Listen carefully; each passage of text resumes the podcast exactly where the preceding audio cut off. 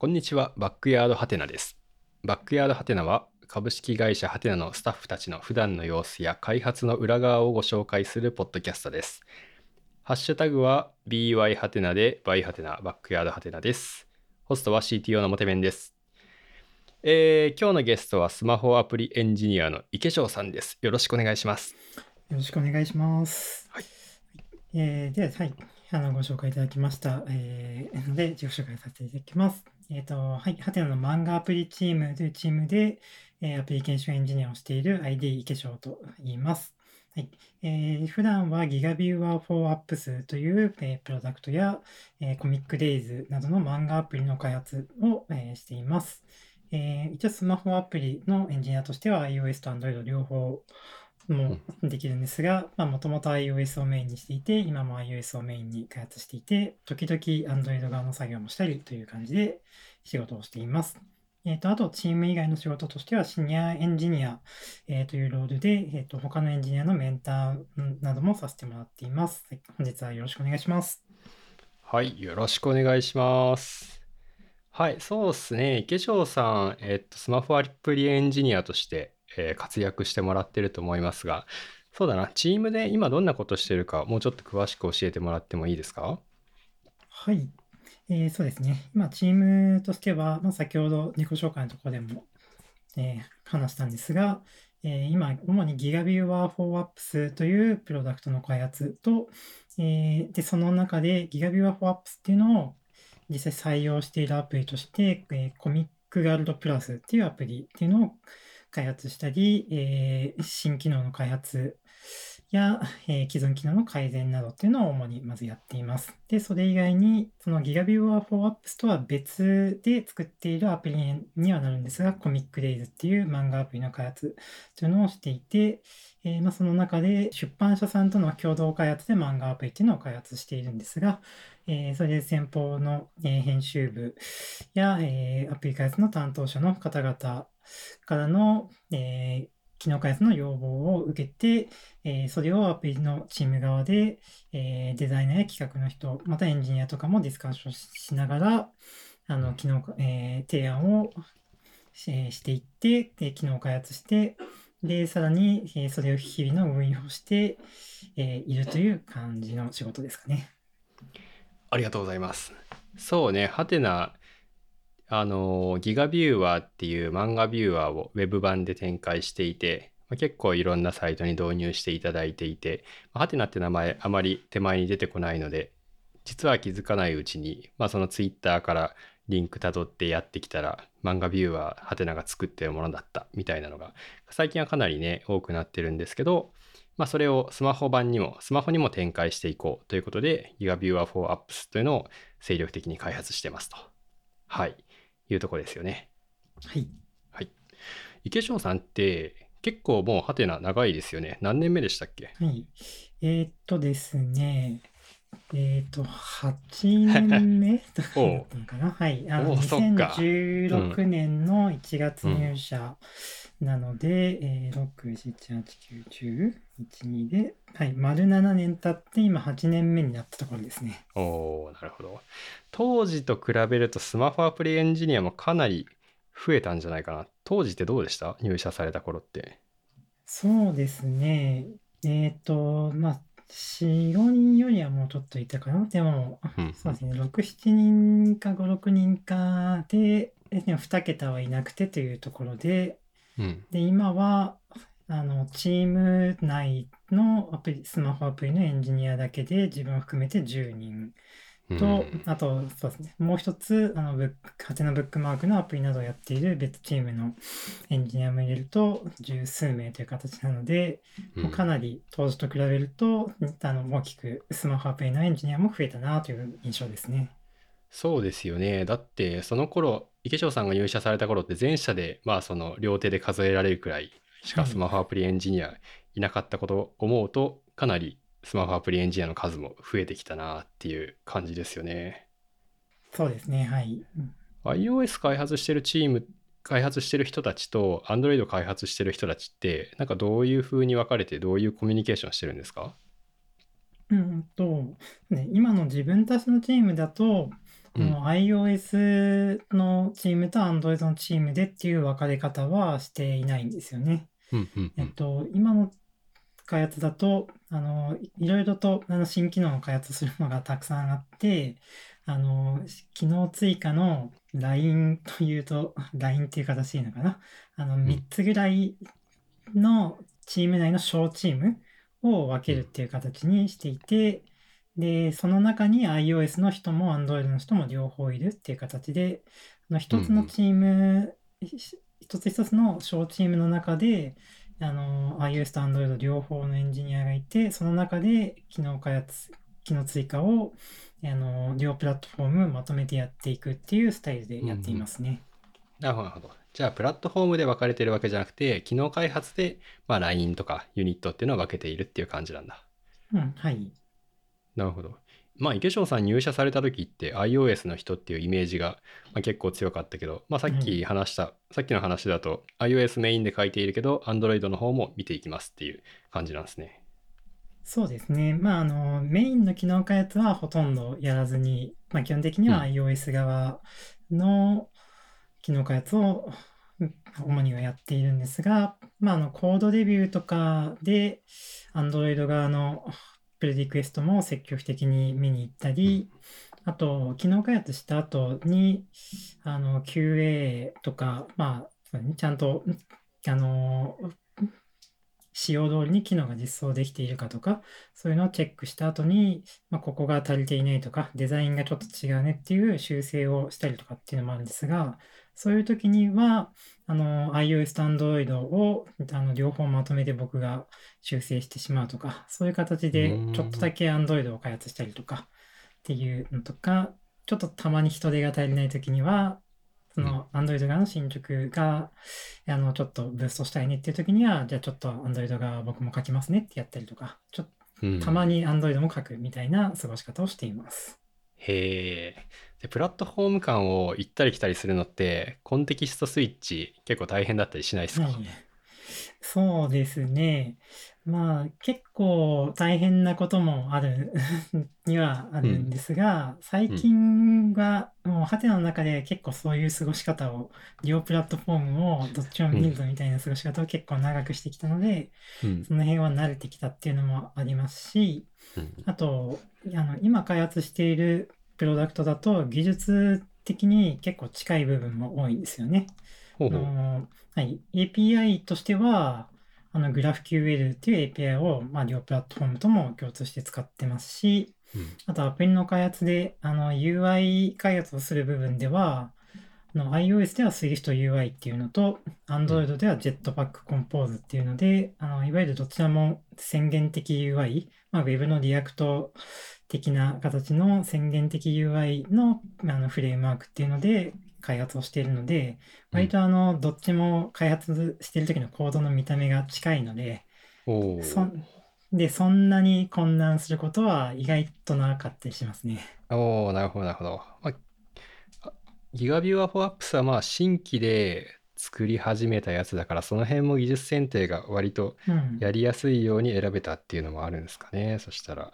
そうですね、はい。ほいほい Android 側なるの Compose なんかは、あの、開発を始めた時は、あの、その Jetpack Compose っていうのはまだアルファ版だったりもしたんですが、うんうん。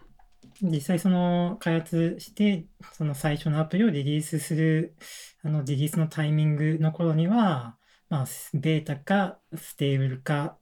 の安定したバージョンがきっと出ているだろうっていう見込みで、チームとしてはそういう技術選定をししたりしていましたね。おおじゃあその技術選定がうまく効いたってことなんですね。はい、はい。それはいい話だな。なるほど、なるほど。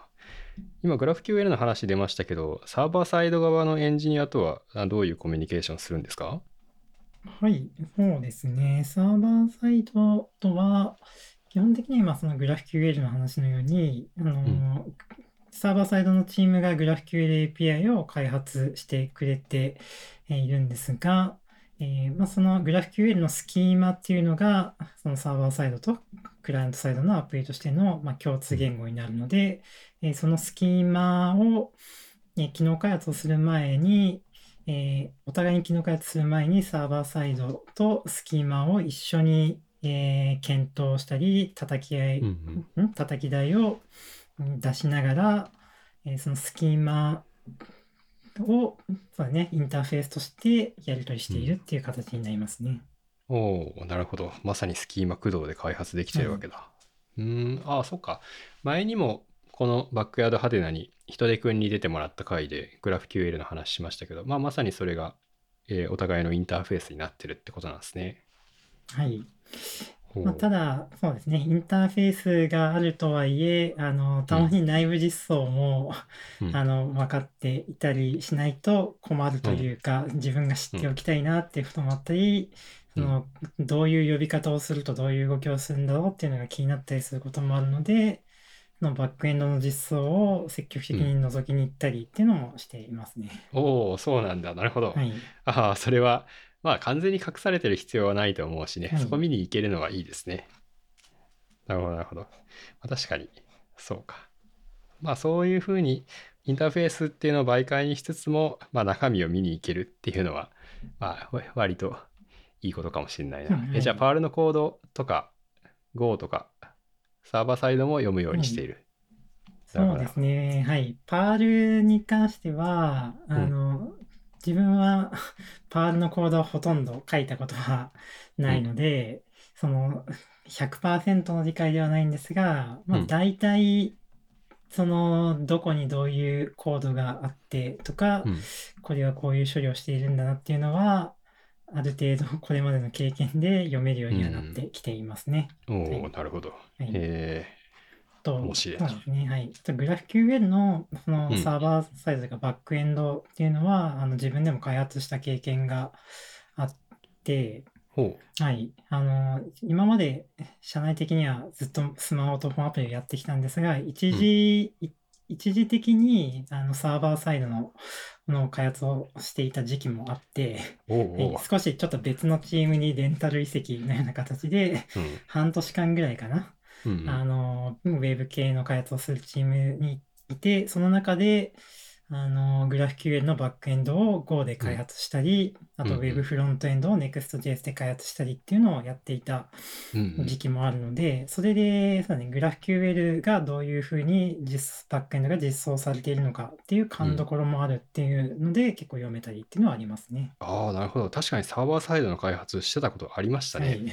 あ、それは結構いいね。うんそのサーバーサイドも、まあ、クライアントサイドも分かってるっていう状態で、GraphQL API 使っていきますっていうふうにできると、まあ、お互いスムーズに、スムーズに進みそうですよね。そうですね。えはい。スキーマをあの検討するときも、サーバーサイドだとこう考えるし、クライアントサイドだとうんうんこう考えるしっていうのを、まあ、両方頭に入れながら、うん。あの、検討できたりするので、その点はすごくいい経験になってますね。おお面白い。はい、ありがとうございます。はい。えっと、ちょっとチームの話、仕事の話も聞いていけたんですが、化粧さんといえばね、まあ、僕の中ではオープンソース活動だと思っていて、あの、化粧さん、オープンソースソフトウェアのコミッターとかコラボレーターかなり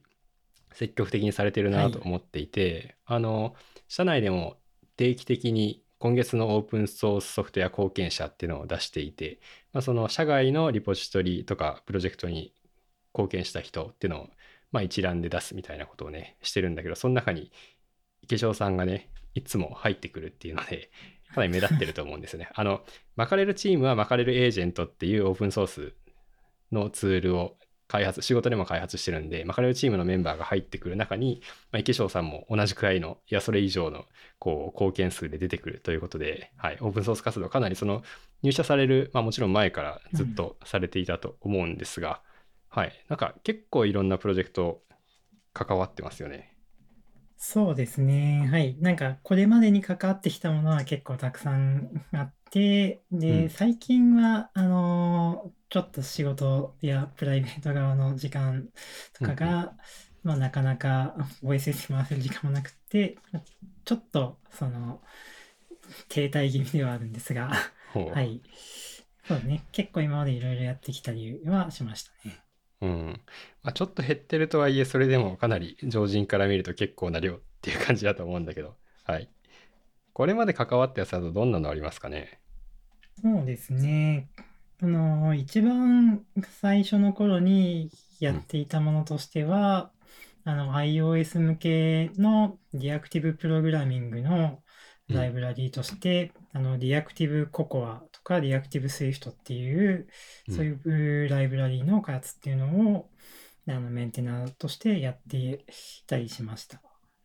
で、それ以外に、あの大きなものとしては、えっと、これはもう結構前なんですが、うん。あの、Apple が Swift をオープンソースに、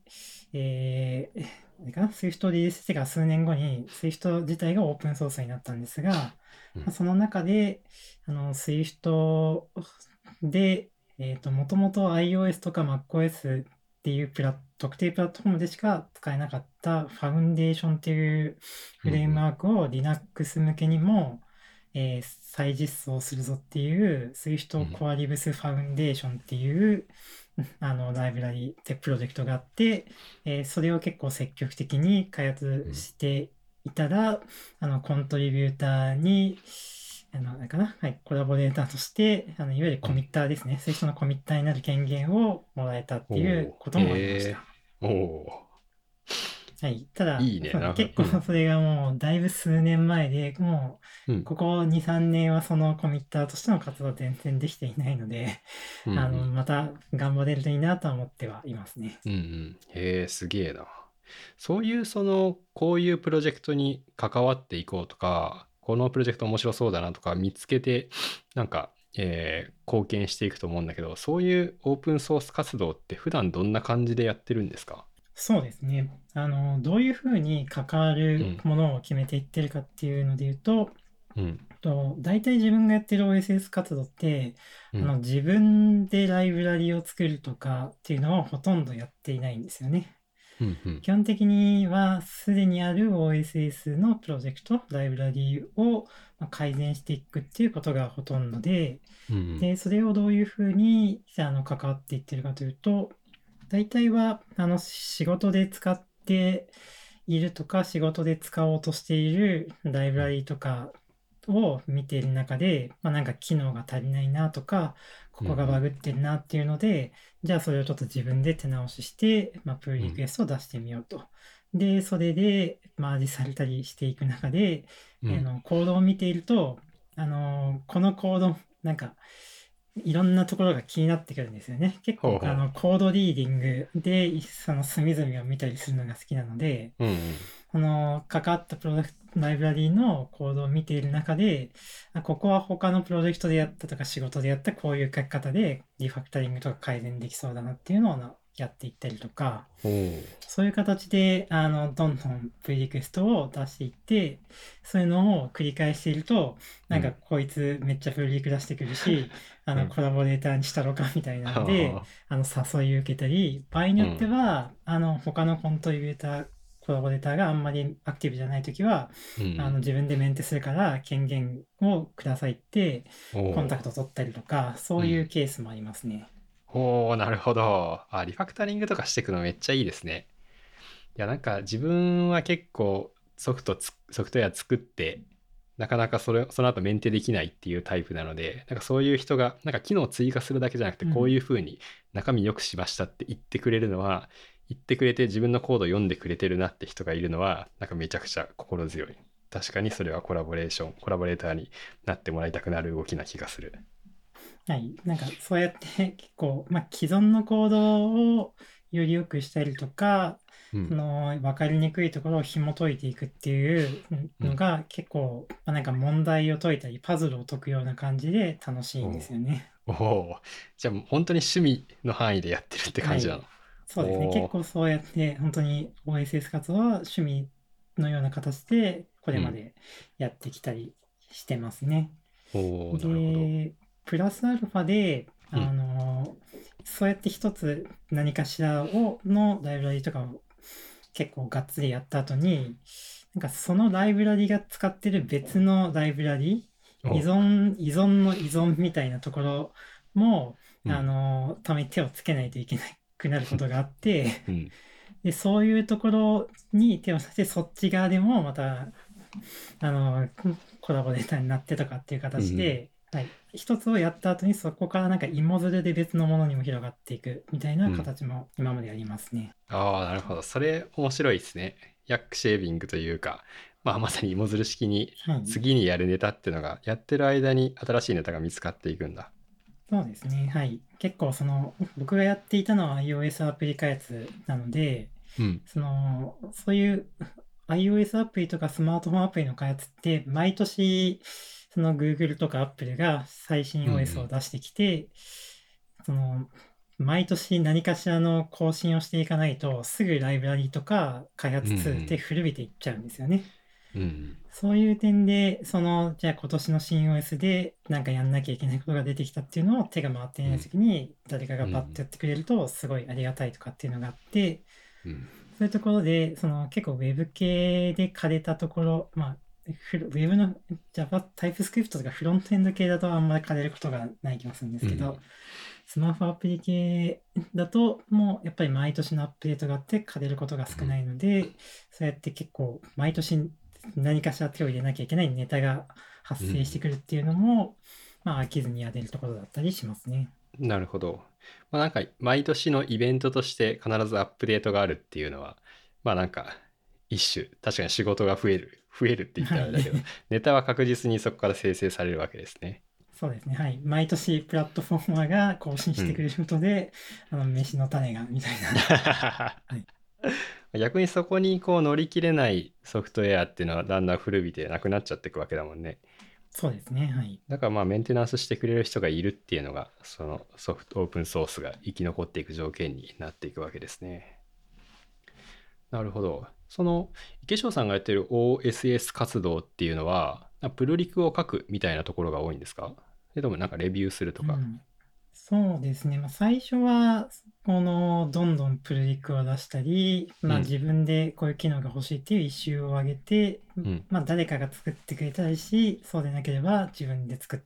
て、プルリク出してっていうこともあって、最初はプルリクを出しまくるっていうところからうん入っていきますね。で、もし、まあ、コラボレーターになったりしていくと、まあ、そのイシューの棚卸しでとかですね、まあ、そのもう閉じれるイシューを閉じていったりとか、あのずっと停滞しているイシューを見に行って、まあ、自分でちょっと問題を深掘って修正をしたりとか、まあ、そういう、まあ、既存のイシューを直しに行ったりとかっていうのもありますね。おおう一周のメンテナンスまでするんだ。偉いな。はい、ただ、はい。うん。そういうのをやることもあるんですが、まあ、結構そういうのを長く続けていると、うん。まあ、だんだん疲弊してきて、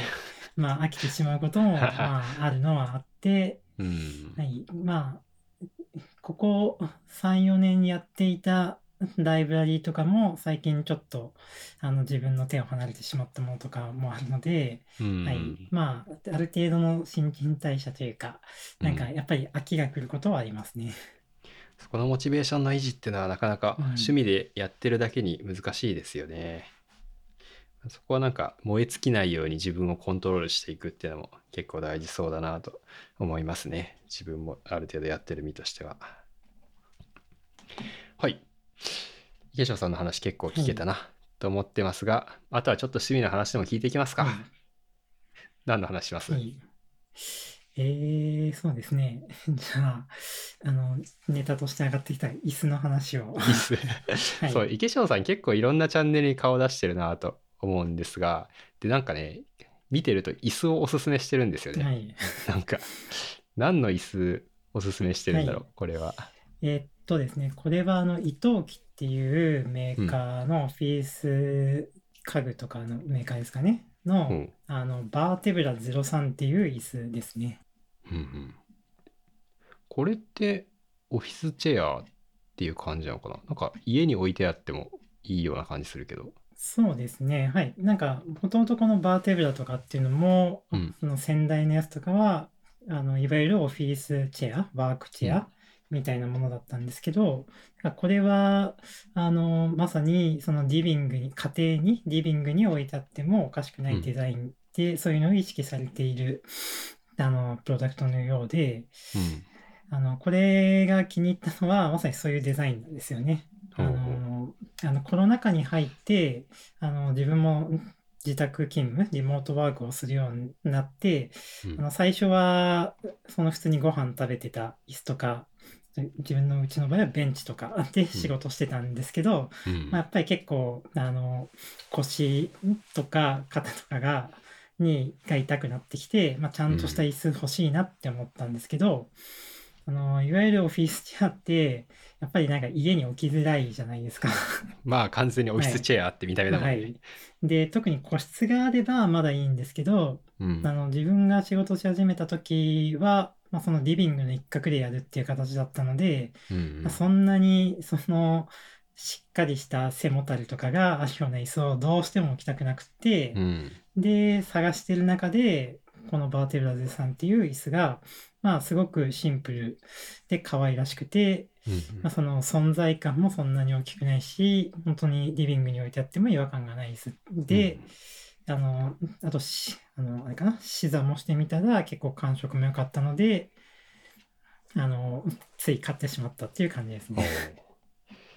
で買ったら実際に良くてはい。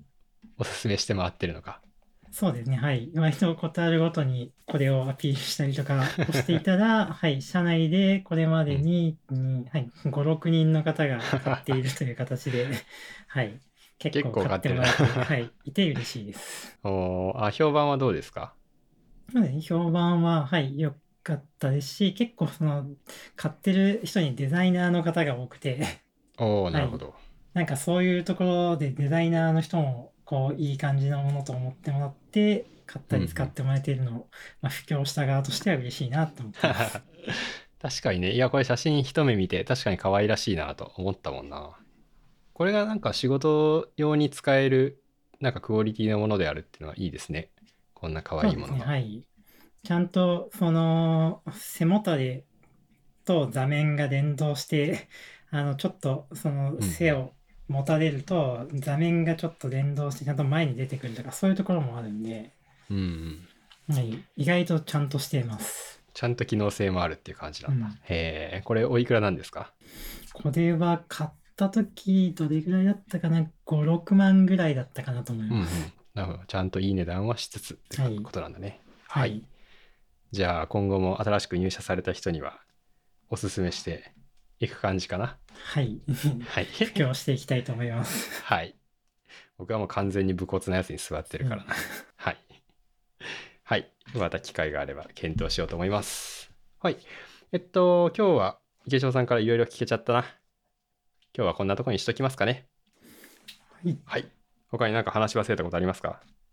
そうですね。あの、まあ、過去の回とかを聞いていても、モテメンさんへの質問とかもあったと思うので、そういうのもいいですか？いえ、もちろんです。はい。じゃあ、まあ、全然この仕事とかプログラミングとかは関係ないんですが、うん。まあ、最近、まあ、コロナ禍も、まあ、じ徐々にこうみんな慣れてきた中で、旅行も最近またしたいなと思っているんですけど、お、はい。はい。なんか、モテメンさんが最近旅行に行かれた場所とか、まあ、もしくはこれまで行かれた中で、なんか、あの、おすすめ先の旅行先とかってなんか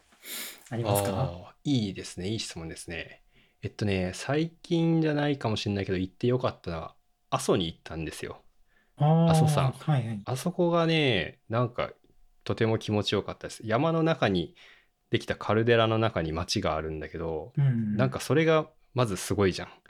カルデラの中に町があるっていうのが、でも確かに、本当になんか山の中って思えなくうんて、山の中じゃないんだけど、いや、そこのスケール感とか、そこから見た景色、一番景色いいとこから見ると、うん本当にカルデラ